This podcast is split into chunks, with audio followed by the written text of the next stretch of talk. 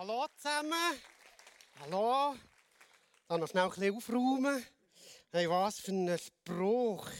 So wie ich meinen Körper ernähre, ernähre ich meinen Glauben, damit meine Zweifel verhindern. Diesen Spruch muss ich mir noch patentieren. So sind wir eingerichtet mit Blümchen. Heute geht es um das Thema Zweifel. Zweifel, ein sehr wichtiges Thema, das unserer Leistungsorientierung und im Streben nach ständiger Selbstoptimierung oft viel zu wenig Aufmerksamkeit bekommt. Der Zweifel kann aber lebensrettend und auch heilvoll sein. Er ist viel zu wichtig, um ihn einfach zu verdrängen oder ihn stillschweigend aufgrund von falschen Hemmungen ständig mit sich schleppen zu müssen. Es ist deine wie auch meine Aufgabe, den Zweifel zu definieren und ihn auch immer wieder in die Schranken zu weisen, damit er in unserem Leben nicht eine Hauptrolle spielen kann. Heute gebe ich dir ganz einen kleinen, aber sehr relevanten Einblick ins Thema vom Zweifel. Am liebsten würde ich hier vor jetzt eine Stunde lang reden, weil es so viel zu sagen und auch so viel zu beachten gibt. Aber für dich ist jetzt zuerst mal wichtig zu wissen, es spielt gar nicht so eine grosse Rolle, wie lange sie davor reden, weil das Fazit am Schluss bleibt das Gleiche. Das Fazit am Schluss bleibt das Gleiche. Ich bete zum Anfang. Jesus, ich danke dir, dass du hier bist. Ich danke dir, dass du unsere Herzen öffnest und dass deine Herrlichkeit, deine Allmacht jetzt spürbar wird, Vater. Ich danke dir, dass du mich führst in diesem grossen Thema. Und ich danke dir, dass du zu jedem Einzelnen hier redest. Auch wenn ich nur so ein paar wenige Sachen in diesem grossen Thema ansprechen kann. Und auch nur ein paar wenige Stellen aus deinem Wort, aus der Bibel kann präsentieren kann. So bitte ich dir, dass du uns heute neue Erkenntnisse schenkst. Dass du uns ein gesteigertes Bewusstsein in Bezug auf Zweifel, Vertrauen, Glauben schenkst, Vater. Ich danke dir, dass es heute um dich darf dass du da bist und dass du das Zentrum bist, Vater. Amen. Glaube und Zweifel. Wie bringe ich das zusammen? Oder wie geht das zusammen? Hierzu werde ich am Anfang mit euch das Wort Zweifel kurz definieren. Und zwar wird der Zweifel im Duden als Bedenken definiert. Bedenken, ob man jemandem seine Aussage Glauben schenken kann oder nicht. Ein Bedenken, ob ein Vorgehen richtig ist oder falsch. In Wikipedia wird es als Unentschiedenheit zwischen mehreren möglichen Annahmen interpretiert, aber auch in Bezug auf Glauben und Vertrauen. Unsicherheit in Bezug auf Glauben und Vertrauen. Es gibt zwei Arten, wo man den Zweifel kategorisieren Und das ist der konstruktive Zweifel und der destruktive Zweifel. Der konstruktive Zweifel ist, eben mal zu hinterfragen, zu schauen, ob etwas stimmt. Und der destruktive Zweifel, das sind Selbstzweifel. Das ist dann, wenn sich der Zweifel unberechtigterweise gegen mich selber richtet. Ob ein Zweifel berechtigt oder unberechtigt ist, kann ich nur über einen Abgleich mit der Realität entscheiden.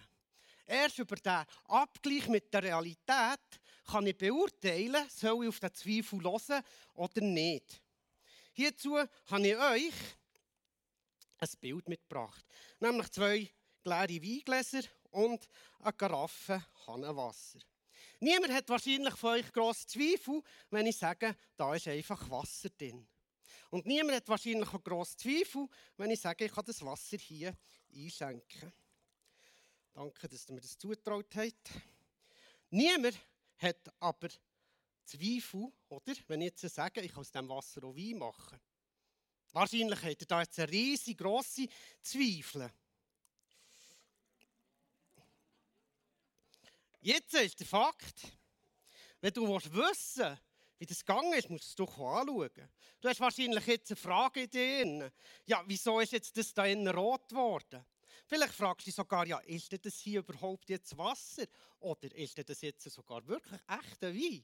Wenn du das wissen willst, wie ich das gemacht habe, wie das funktioniert, dann musst du dich damit auseinandersetzen. Du musst es damit analysieren. Ohne den Abgleich mit der Realität basieren deine Annahmen rein auf Fantasien. Und dann kann der Zweifel grösser werden, er kann mehr Raum einnehmen und er kann sich verselbstständigen. Darum musst du einen Realitätscheck machen. Wie die Zweifel jetzt rein auf Fantasie würde beruhigen, wenn du jetzt würdest sagen, das ist nicht Hannenwasser. Ah, super Hannenwasser. Es wäre auch ein Zweifel, der auf Fantasie beruht, wenn du würdest sagen, das hier ist ein Chemiegemisch. Ah, super Abgang. Wirklich. Also du musst einen Realitätscheck machen. Du musst dich mit dem auseinandersetzen. Das ist mit Tipp bei dir. Mach einen Realitätscheck und versuche auch zu verstehen, warum du zweifelst. Ganz zentrale Frage im Zweifel ist, was sind die Ursachen von meinen Zweifeln? Nur wenn wir uns mit unseren Zweifeln auseinandersetzen, können wir die auch überwinden. Die Herausforderung dabei ist, es braucht Mut sich den eigenen Zweifeln zu stellen. Und da das Thema so sehr mit Scham beleidigt ist, braucht es sogar eine grosse Portion an Demut. Zu gestehen, ja, ich habe Zweifel. Das Wichtige dabei ist aber, wenn man weiss, Zweifel ist nicht einfach per se etwas Schlechtes. Nämlich oft ist genau der Gegenteil der Fall. Der Zweifel ist oft einfach mein bester Freund, der mir hilft, auf dem richtigen Weg zu bleiben. Weil er mich zwingt, den ersten Schritt zu machen. Und der erste Schritt zu machen, das ist der Zweifel. Oft ist der Zweifel der erste Schritt zur Wahrheit. Der Zweifel ist oft der erste Schritt zur Wahrheit. Im Zweifel gibt es so zwei Arten, etwas so zu hinterfragen. Die eine Art ist so die logische, rationale Art. Einfach mal hinterfragen, ist mein Glaube tragfähig? Hierzu werden wir in der Bibel ausdrücklich dazu auch ermahnt und ermutigt, das zu machen. Das heisst also, du darfst Fragen stellen und du darfst auch mal zweifeln. Weil nur ein Glaube, der Zweifel zulässt und bei dem so okay ist, mal eine Frage zu stellen, kann authentisch sein. Die Echtheit ist die Voraussetzung für ein echtes, vertrautes, festes Fundament, auf dem eine wachsende, authentische Beziehung aufgebaut und gelebt werden kann. Zweifel und Gotteserfahrungen schließen sich gegenseitig nicht aus. Zweifel und Gotteserfahrungen schließen sich gegenseitig nicht aus. Die zweite Art, um Zweifel so etwas zu hinterfragen, ist mehr so das grundsätzliche Misstrauen. Ich habe zwar alle rationalen Gründe dafür und dagegen erwogen, aber irgendwo tief da drinnen steckt noch ein grosses Aber. Das ist vielleicht so ähnlich wie, jetzt bin ich seit zehn Jahren mit meiner Freundin zusammen, ich kenne sie durch und durch, aber der letzte Schritt, sie nämlich zu heiraten, das getraue ich mir dann doch nicht. Das ist so eine Art Zweifel in mir innen wo, ich, wo mich vor einer offenen Tür stehen Das ist so eine Art Schalter in meinem Herz, wo ich nicht bereit bin, umzulegen. Jesus lädt mich ein zu einer wunderbaren Beziehung zu ihm. Aber nur, wenn ich auch bereit bin, den Schalter vom Vertrauen in meinem Herzen umzuschalten. Das bedeutet nicht, meinen Verstand auszuschalten. Das ist ein Vertrauensakt von Frage, gibt es einen Gott und ist der gut? Da hier wird es immer Gründe dafür und dagegen, dagegen geben. Aber die Frage ist, bin ich bereit, den Schalter in meinem Herz umzulegen, darauf zu vertrauen, dass Jesus gut ist und mich zu ihm in eine Beziehung einzulassen. Rationale Zweifel zu haben, Sachen zu hinterfragen, ist absolut kein Problem. Aber was Jesus möchte, ist ein Vertrauensschritt in unserem Herzen. Ein Vertrauensschritt in unserem Herzen. Und das ist ein Schritt, der unser Leben massiv verändern kann. Jesus hat immer wieder selber Leute aufgefordert, diesen Glaubensschritt zu machen, einen Vertrauensschritt auf ihn zu. Eine wunderbare Geschichte in der Bibel lesen wir in Markus 9. Dort kommt der Vater auf Jesus zu, der seinen Sohn heilen will. Sein Sohn, der Epilepsie erkrankt ist. Er geht zu Jesus und fragt ihn, bitte heil du meinen Sohn, wenn du kannst. Jesus sagt darauf, wenn ich kann. Alles ist möglich, wenn du mir vertraust. Er fordert ihn auf, vertrau du mir. Der Mann sagt darauf ab, ich glaube, hilf du meinem Unglauben. Ich glaube, hilf du meinem Unglauben.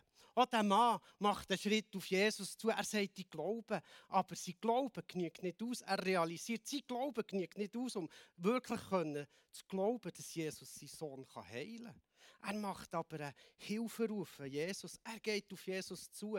Und auch uns nimmt Jesus unsere Zweifel ernst. Wir dürfen unseren Unglauben, unsere Zweifel zu ihm bringen, wie auch der Mann, und sagen, hilf du meinem Unglauben. Eine weitere wunderbare Geschichte, wo Jesus auffordert, nicht auf seinem Unglauben sitzen zu bleiben, lesen wir am Ende vom Johannesevangelium. Dort geht es um einen Jünger von Jesus, der Thomas. Der Thomas wird noch heute als der Ungläubige, der Zweifler beschrieben.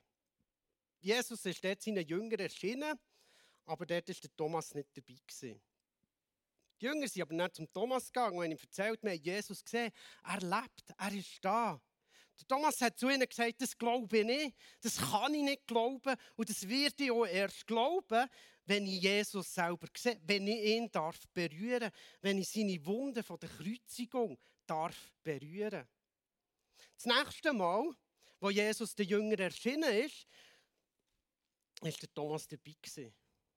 Und als erstes hat sich Jesus zum Thomas gewendet und hat, gesagt, hat sich ihm gezeigt und gesagt, Thomas, bist nicht mehr ungläubig, glaub. Er hat ihn aufgefordert, den Glaubensschritt zu machen. Bist nicht mehr ungläubig, glaub. Der Thomas hat Jesus dürfen berühren und er hat Jesus erkennt als sein Herr, als Jesus. Er hat realisiert, dass es ihn wirklich ist. Und das ganz Krasse dieser Geschichte finde ich, gemäss der Überlieferung ist der Thomas der Einzige, der je das Vorrecht hatte, den auferstandenen Körper von Jesus zu berühren. Es gibt niemanden, der das Vorrecht je hatte, Jesus, den auferstandenen Körper von ihm zu berühren. Es wird ein bisschen weiter vor im Johannesevangelium ist Maria beim offenen Grab, wo Jesus nicht mehr dort ist. Sie ist auf Knien, sie gerannt und Jesus erscheint ihr.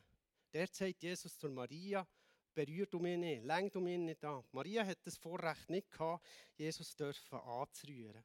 Das Vorrecht ist einzig und allein ein Zweifler, vor, äh, Zweifler für ihn da gewesen.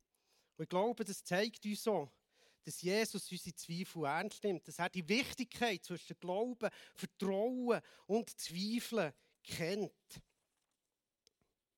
Ich möchte dich ermutigen, deine Zweifel wie der Thomas vor Jesus zu bringen. Und die entscheidende Hilfe darin zu finden, indem dass du dich mit ihm verbindest. Wie auch der Vater von dem kranken Sohn die Chance realisiert hat, sich mit Jesus zu verbinden, mit seinem Hilferuf. Ich glaube, aber hilf du meinem Unglauben. Der Vater hat realisiert, dass sein Glaube nicht genügt und dass er Jesus braucht. Ich glaube, hilf du meinem Unglauben.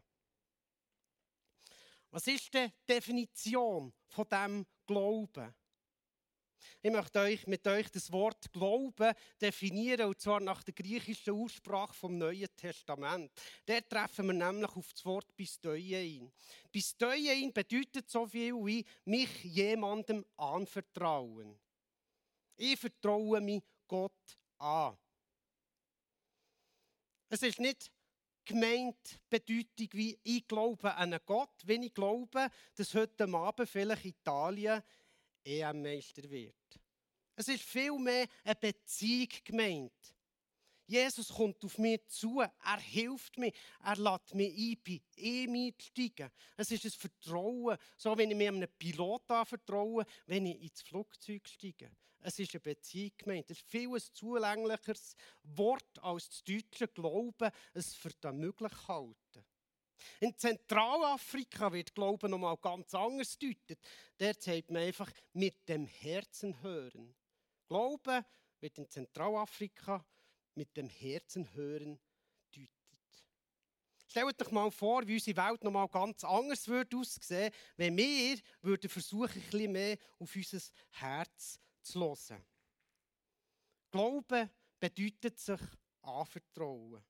Und Gott wünscht sich, Jesus wünscht sich, dass wir uns von ganzem Herzen ihm anvertrauen. Weil er sehnt sich nach uns. Er hat uns, er hat dich nach seinem Ebenbild erschaffen. Er hat seinen Sohn geopfert, damit wir frei werden, damit wir Beziehung mit ihm haben können. Jesus sagt, lieb die Vater von ganzem Herzen, mit ganzer Seele, mit ganzem Körper, mit ganzem Herzen, mit dem Herzen hören. Vertraut um mir. Alle Weisheit beginnt bei mir. Jesus wünscht sich sogar, dass wir vollkommen werden. Vollkommen sollen wir werden, wie auch sein Vater vollkommen ist. Ich glaube, das grösste Kompliment, das wir Jesus machen können, ist zu sagen, ich vertraue mich dir ganz an. Ich glaube, das grösste Kompliment, das wir Jesus machen können, ist einfach zu sagen, ich vertraue mich dir ganz an. Wir sind so Zeiten vor Krankheit, wo, wo wir gelernt haben, dass mein Leben auch anders sein darf, als ich mir das vielleicht manchmal wünschte. Es sind die schweren Zeiten in meinem Leben, wo wir auch gelernt haben, dass Jesus anders sein darf, als es mir manchmal mit Glauben, mit Kleinglauben erlauben Es sind doch genau oder oft die schweren Zeiten in unserem Leben, unsere grössten Ängste, unsere Zweifel, unsere hilfeschreienden Fragen, sogar unsere Zerbrochenheit, die uns den Zugang zum Vaterherz öffnen. Für mich ist es sehr hilfreich, wenn ich mich nicht auf mein kleinen Glauben verlasse. Für mich ist es sehr hilfreich, wenn ich mich nicht um den kleinen Glauben von mir drehe, weil dann laufe ich Gefahr dass ich mich selber im Kreis drehe. Und auf diesem Grund fokussiere ich mich nicht auf mein Glauben, sondern auf Jesus, auf seine Treue, auf seine Größe. Ich fokussiere mich auf eine Beziehung zu ihm. Und je mehr, dass ich in seinem Wort, in der Bibel lese, desto mehr erkenne ich seine Größe. Je mehr dass ich auch Zeit allein mit ihm verbringe, desto mehr erkenne ich seine Größe. Und ich realisiere oder fange zu realisieren, dass es nämlich genau um die Größe geht. Es geht nämlich nicht um die Größe von meinem Glauben. Nicht die Größe von meinem Glauben ist maßgebend, sondern mein Glauben an einen grossen Gott, an grossen Jesus. Und wenn es nicht um mein kleinen Glauben geht, sondern um einen Glauben an einen grossen Gott, dann haben ja Wunder problemlos Platz. Ich weiß, Jesus kann Wasser zu Wein verwandeln, er hat das so gemacht. Ich weiß zwar nicht, wie er es gemacht hat, aber so habe ich doch keinen Zweifel, dass er das kann. Und ich weiß, er kann so immer wieder. Hm. Kann er sicher wieder.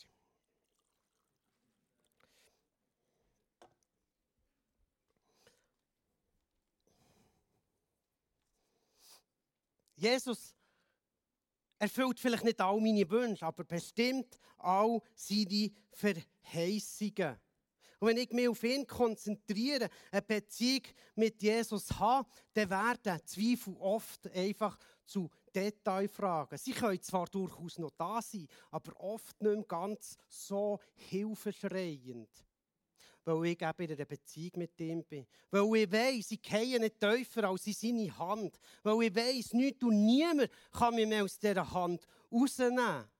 Und weil ich weiss, er ist bis zum letzten Tag bei mir. Das ist eine Verheißung, ein Versprechen von ihm. Er ist bis zum letzten Tag bei mir. Und weißt was? Jesus ist auch bis zu seinem letzten Tag hier auf Erden von Zweiflern umgeben. Am Ende vom Johannesevangelium steht, einige zweifelten immer noch. Einige zweifelten immer noch. Was hat Jesus ihnen gesagt? Er hat gesagt, mir ist alle Macht gegeben im Himmel und auf Erden. Mir ist alle Macht gegeben auf Himmel und Erden. Vertraut euch mir an. So das Geniale dieser Stelle ist, am Schluss von dieser langen Zeit haben immer noch Leute, Jünger, zweifelt. Jesus hat ihnen aber kein ZS gegeben. Er hat ihnen nicht wüst gesagt, dass sie immer noch zweifeln. Er hat auch nicht Angst verbreitet und gesagt, ja, also wenn ihr jetzt immer noch zweifelt, dann ist es spät.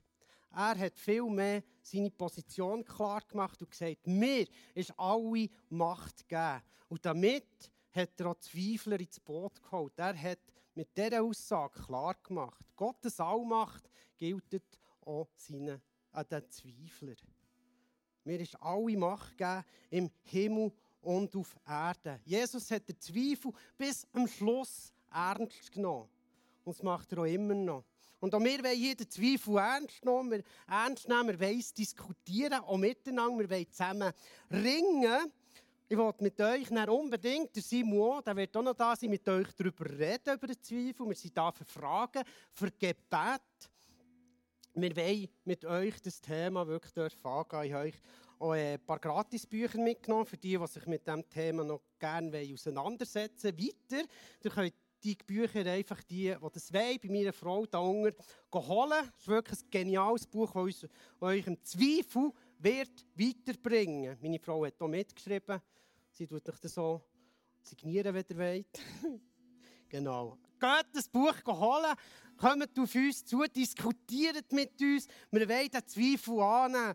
Wir wollen mit euch darüber ringen. Und du was? Es braucht ein Ringen zwischen Glauben, Zweifel und Vertrauen. Weil nur, wenn ich mich ernsthaft mit etwas befasse, wenn ich darum ringe, dann beschäftige ich mich mit dem. Nur wenn ich nach der Wahrheit ernsthaft suche, finde ich sie. Die Wahrheit. Die Wahrheit, die der Name Jesus trägt.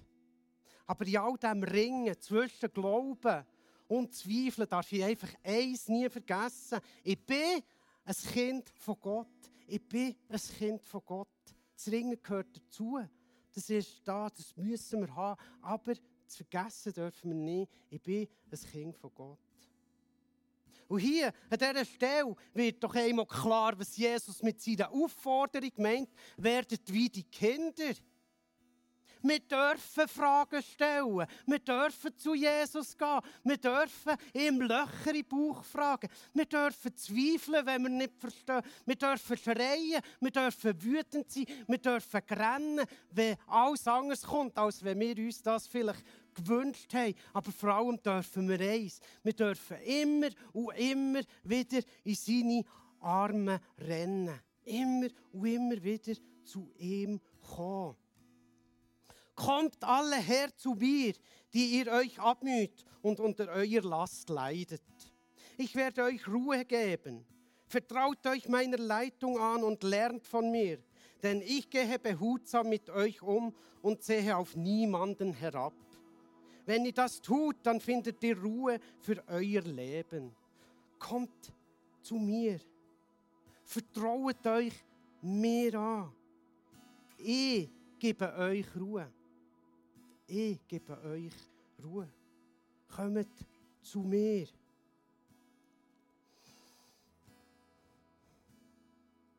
Wir sind so ähnlich wie das Blümchen hier.